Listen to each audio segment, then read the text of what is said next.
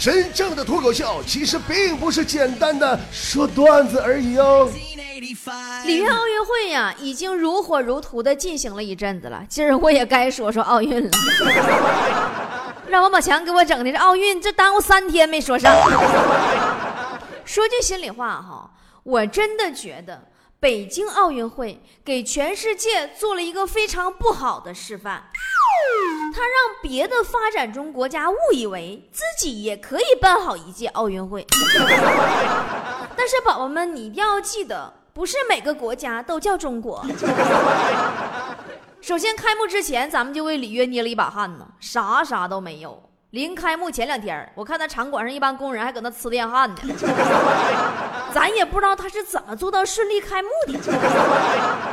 你瞅给咱的运动员们逼的呀！到了里约，第一项热身运动，修理水电，外加安窗帘 然后就是治安问题，我听说我们老公宁泽涛刚到巴西，手机钱包都让人给抢了。我觉得新一轮骗局呀，很有可能就是。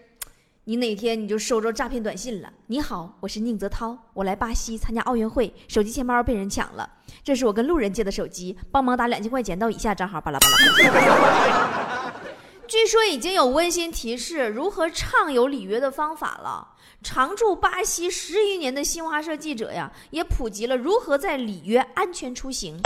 首先，护照不能随身带着。容易没还不好补，然后呢，适量钱财分散出来，就是你你你钱不能可一个兜，鸡蛋不能放在一个篮子里，要不然就鸡飞蛋打了。然后你钱财你被盗了被抢了，如果损失在可以承受范围内，建议你就不要报警了，报警也没啥用。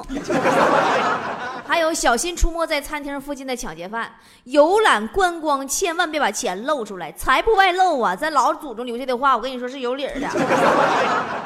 在户外不要看手机打电话，以防被抢。照相的时候，你尽量选警察旁边的位置，要不然的话手机照没了。出行首选是出租车和地铁，但我觉得在旅约出行最靠谱的方法就是身边带个俄罗斯人，保平安呐。但我听说巴西人真的很热情啊，并且给了全世界人民一种仿佛到了东莞的盛情招待。你看人家穷的窗帘都掉了，人还下血本免费发放四十五万只安全套。我刚开始我听这数字，我四十五万只，我还合计怎么要举国上下一起吹气球布置会场呢？有人比喻嘛，说北京奥运会隆重端庄，但是里约奥运会就相对放松。说北京奥运会。庄重到矮板的程度，里约奥运会轻松到放荡的地步。我觉着四十五万安全套的确有点夸张了。你算呗，里约赛场运动员一万零五百个人，对吧？比赛总共是十七天，四十五万个那玩意儿除以十七天，你再除以运动员人数。哎，算了，这个算式太污了，根本用不完。有的人说说奇了怪了，那怎么奥运会还送这玩意儿呢？比啥去了到底儿啊？啊，比肾去了。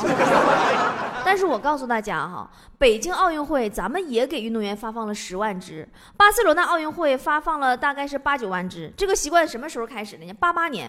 汉城奥运会开始的，八八年汉城时候啊，发了八千五百只。当时咋回事呢？韩国人讲，哎呀，这家一下来这么多欧美人，这这有艾滋病怎么整？这不给俺们都传上了吗？就 就这么就开始发。但是我觉得吧，这次巴西发放这老些这玩意儿吧，它主要是因为这玩意儿成本便宜。人巴西说了，说你别看俺们没钱，俺们开幕式挺简单，但这玩意儿管够，再穷咱也得表表心意，对不对？然后呢，各国运动员就揣着安全套进入了盛大的煤气灶代言的开幕式，走进了煤气灶。然后白岩松这个从评论界入侵段子界的心机 boy 他就火了。小白解说词那是真给力呀，直白接地气儿啊，画面感极强。其中几句给我印象最深：第一，有钱没钱跳舞过年；第二句，刚才徒步过去的礼仪小姐估计是三轮车链子掉了；第三句。对于索马里来说，多一个人当运动员就少一个人当海盗。但我最喜欢还是那句说：当中国队上场被人说队服像西红柿炒鸡蛋的时候，白岩松说：说中国队西红柿炒鸡蛋看上去不错，毕竟咱们中国人大多数学会第一个菜都是西红柿炒鸡蛋，这也是我们国民菜了，低调平民。通过历届的开幕式，我觉得哈，真的，奥运会庆功宴上一定要有一道菜，就是西红柿炒鸡蛋。没有那庆功宴就是遗憾。你们有没有发现，咱们中国队衣服配上巴西那国旗，就好像一个放了葱花的西红柿炒鸡蛋，好气势磅礴的菜呀！再加上巴西开幕式那燃气灶那设计，你看你想的画面，煤气灶点火。大火小火配咱们的西红柿炒鸡蛋上菜。小白全程说的最引人深思的一段就是球王贝利，因为身体原因不会参加本次奥运会开幕式。他一个月前刚和他女朋友完婚，不知道怎么一个月时间身体就这样式儿的了。不过毕竟他也是一位七十五岁的老人了，祝他早日恢复健康。要说真的，白岩松，哎呀，我偶像。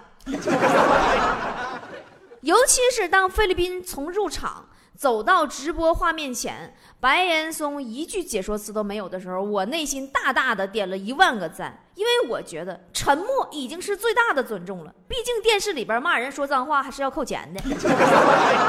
啊，对，开幕式上联合国秘书长还差点睡着了，你？当镜头啊摇过主席台那一瞬间。国际奥委会主席巴赫呀，叫什么玩意儿？转身跟那个联合国秘书长潘基文打招呼那一瞬间，真的潘潘是好像真睡着了。就当时那情景、那表情，和我小时候上课睡觉被老师那声音吓醒的一毛一样。那巴赫，你看你把潘潘都吓醒了。更搞笑的是啊，里约开幕式竟然。介绍国家领导人的时候，把巴西总统自动略过了。据说原因是近期巴西人民对他反对声音比较大，总统大人不希望在开幕式上听到起哄声。你说这一介绍总统，大家啊，而且就你这多不好意思，多尴尬。让我们为总统点个赞吧！清醒的自我认识是成功的第一步。这次里约奥运会的第二大看点，我觉得就是水里游的。咱们中国队游泳小将，那的确该咋是咋的。孙杨、傅园慧、呃徐嘉余、叶诗文、李朱豪、朱宇航都是浙江人。后来网友吐槽嘛，说为什么浙江人这么会游？因为江浙沪包邮。网友们也是醉了。前两天我看还有人发说说，说让孙杨一千五百米跳水加油。大哥，跳水一千五百米是跳楼吗？网友嘛，当然说啥的都有，还有段子手说说，如果你曾经质疑过自己的存在感，就请想一想奥运游泳比赛的救生员。说我感觉奥运游泳场馆的救生员是很无奈的，他每天心里在想，我存在的意义是什么？这辈子都不开工。真有不开工，你不也挣钱吗？但既然说到游泳，就必须说说那个霍顿了。现在不是流行一句话吗？说国不能太菲律宾，人不能太霍顿，奥运不能太里约，媳妇儿不能太马蓉。霍顿刚开始出来嘚瑟那出，真的真事儿，好多人都吐槽他。说实话，我心里话我没稀搭过他，我就知道咱们孙杨不带让着他的。东北话说：“瞅你那个损色。”我们有句老话叫“先胖不算胖，后胖压大炕”。孙杨二百米大炕压的多实诚。啊，对，什么叫火炕？你们见过吗？火炕没见过，火罐拔过吧？我还是头回听说拔火罐也属于兴奋剂作弊。你是不是以为我们的火罐能点燃体内洪荒之力呀？里约这次奥运会上啊，孙杨二百米向世界证明了什么叫专治各种不服，就是用实力啪啪打他脸。还有很多我们的选手被某些。双目失明还坚守在工作岗位上的裁判，怕没了若干金牌。误判这个事儿，每一届奥运会都有，今年尤其多。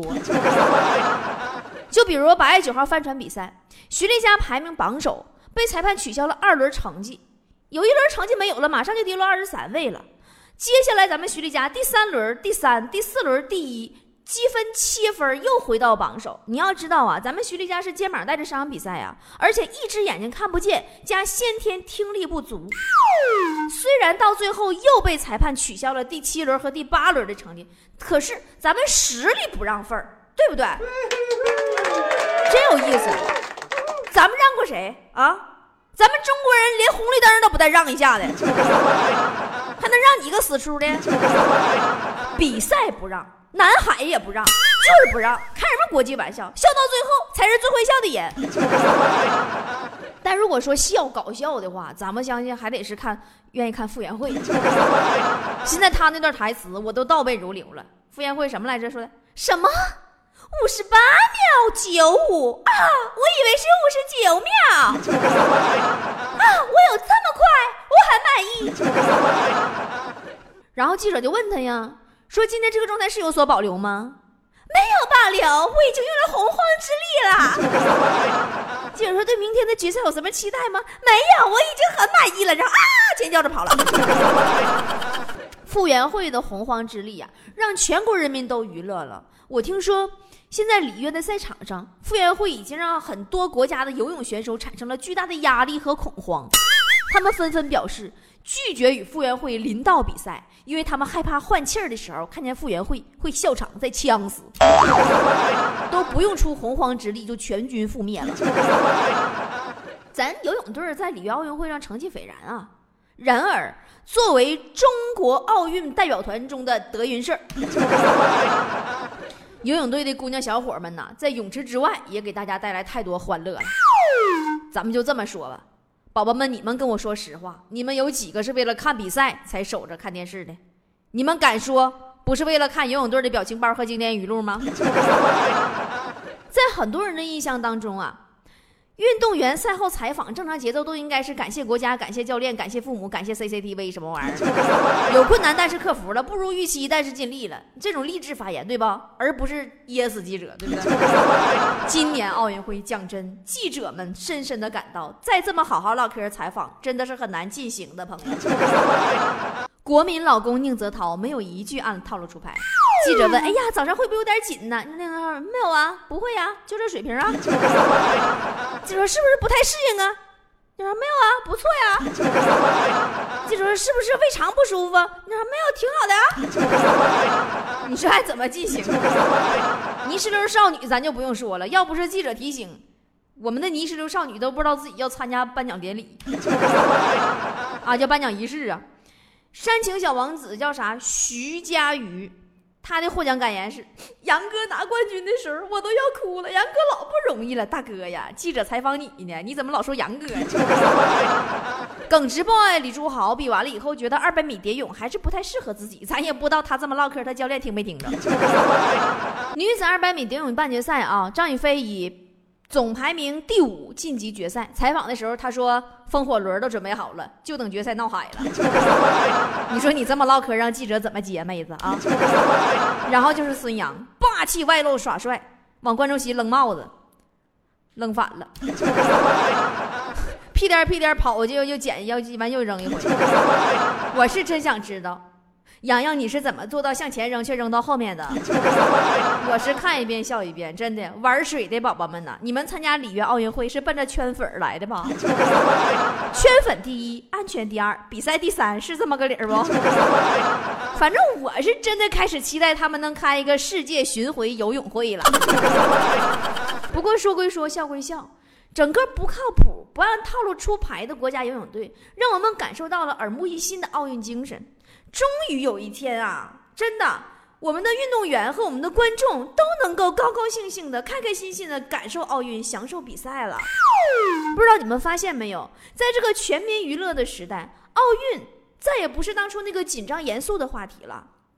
记得当初我对奥运的第一个记忆呢，还是小时候申奥那年，那时候啊，电视就那么几个台，还不是二十四小时播出。我们全家啊，觉都没睡呀，守着电视到凌晨。屏幕里边全是雪花，信号不好。那时候拿那大锅搁房顶上接收信号。萨马兰奇搁那有一句没一句的英文，咱也听不明白呀。当时咱说，咱还没太普及英文呢，大伙儿就听懂一句。萨马兰奇说：“Thanks 北京。”我们都以为北京申奥好成功了呢，开始嗷嗷欢呼了。后来才知道还有后半句呢，But 给悉尼了。记得当时我好像上小学吧，好像是。反正但但是也正经失落了好久呀。再后来，二零零八年，咱们奥运啊，申奥终于成功了。哎呀，别说全体运动员憋着一口气儿啊，就连全国人民都跟着卯足了劲儿啊，当时不是有个段子说嘛，说奥运会就像是朋友们周末聚会打牌娱乐一下，大家呢有个机会互相问候，不时的讲一个趣闻，表演个新才艺啥的，气氛开开心心，输赢只是助兴的。但是中国队来了，一个个坐那铁青个脸，一心要赢光所有人的钱。说外国人参加奥运的目的各有不同，有的呢是为了挑战极限。有的为了取悦爱人，有的为了激励孩子，有的为了战胜病魔，有单纯为了钱的，也有为了享受过程的。只有中国运动员目的最明确，为国争光。我们承认啊，当时我们真的太在乎金牌了，太想为国争光了。想想很正常啊。都说啊，一个人他越想显示什么，那就说明他越缺什么。咱们中国人多少年以来呀，压抑了太久了。我们太缺认同感，太需要向世人证明自己。于是乎，咱们的运动员们就为咱们争气呀，拿了一块又一块的金牌呀。在那个年代，能够扬眉吐气是一件多么牛逼的事儿啊！咱们运动员也是真给力呀，尤其是以乒乓球为首的。媒体采访中国乒乓球世界冠军吗？说你现在已经是世界最高水平了，接下来有什么打算呢？冠军一脸凝重说：“接下来我要好好训练，争取拿个全国第一。”这可真不是吹。这次巴西奥运会，咱们乒乓球都打睡着了，头半场是在睡梦中完成的。人别人国家那教练跟队员说都是什么？你要用什么什么战术啊，什么技巧啊，巴拉巴拉巴拉一套，对吧？你看咱们教练跟队员说的是：醒醒，你要醒醒，这奥运呐，奥运不能睡呀，奥运。中国乒乓球厉害，不在于每一场比赛都赢，也不在于每一局比赛都赢，而是可以根据自己的心情和喜好。控制比分，我这辈子我就佩服过两支球队，一个是中国乒乓球队，一个是中国男足。他们一个谁也打不过，另一个谁也打不过嘛。外媒都说说咱们那个堂堂十三亿人口，居然找不出十一个会踢球的，真有意思。国外你们都快五十亿人了，你不也找不出那么四五个会打乒乓球的吗？很多事儿你没地儿说理去，对不对？从当年的中国女排徐海峰、刘翔，到最后啊，已经上升到民族英雄的高度了。到今天的傅园慧表情包和张继科睡着了，也被老百姓津津乐道。咱们中华民族的自信里呀，透出轻松和自如了。我们终于可以嗑着瓜子儿，喝着茶水儿，不再跟金牌的数量较劲了，因为咱们用不着这样较劲来证明自己了。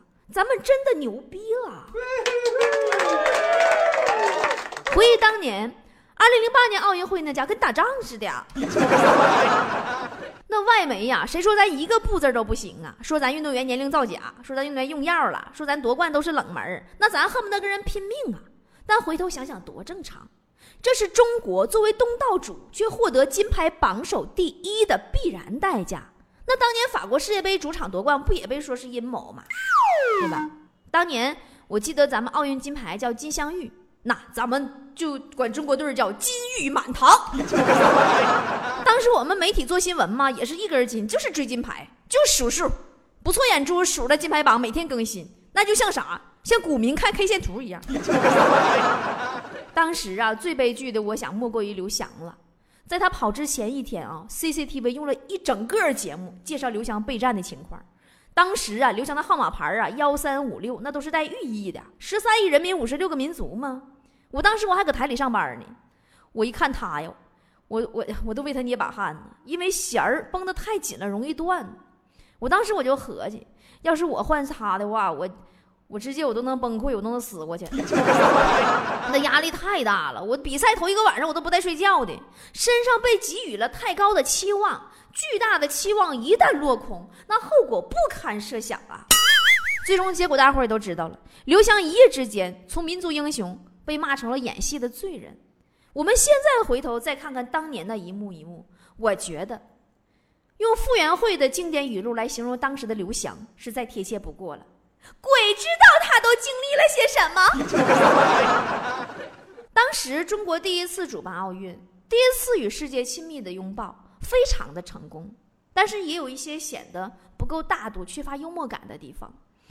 我们也逐渐的意识到，奥运呐，除了金牌之外，还有很多有趣儿的东西。因此，心态逐渐在改变，这一切也都在豁然开朗。但是里约把咱们国旗给印错了，还挂错这件事儿，我到现在还耿耿于怀。我不能释然。你说统共五颗星星，给咱印错了四颗，并列的排名给挂加拿大下边的。这我倒是行，我也理解，对不？这届奥运会的出错率必然会如此。我们对里约也没有抱太大的希望。但是你说，宝宝，你知错了，你倒是给俺改过来呀！你都知道错了，怎么还不改，还往错了挂呢？你这，你还能不能好好的玩耍了？好多人说，哎呀，人家也不是故意的嘛，美国国旗不也升一半掉地上了吗？可是。可是我们为什么要参照其他国家的标准呢？为什么他弄错了，我们就可以弄错了呢？在这个问题上，我和王美丽一直有争议。王美丽觉得挂错了就错了呗，但是我觉得，咱们中国就是这样一个讲究礼节的民族，你起码也要尊重一下我们民族礼仪习惯，好不啦？你给我们国旗印错了，还挂错了，然后知道错了还不改过来，宝宝就是不开心嘛。那么正在听节目的你们，觉得呢？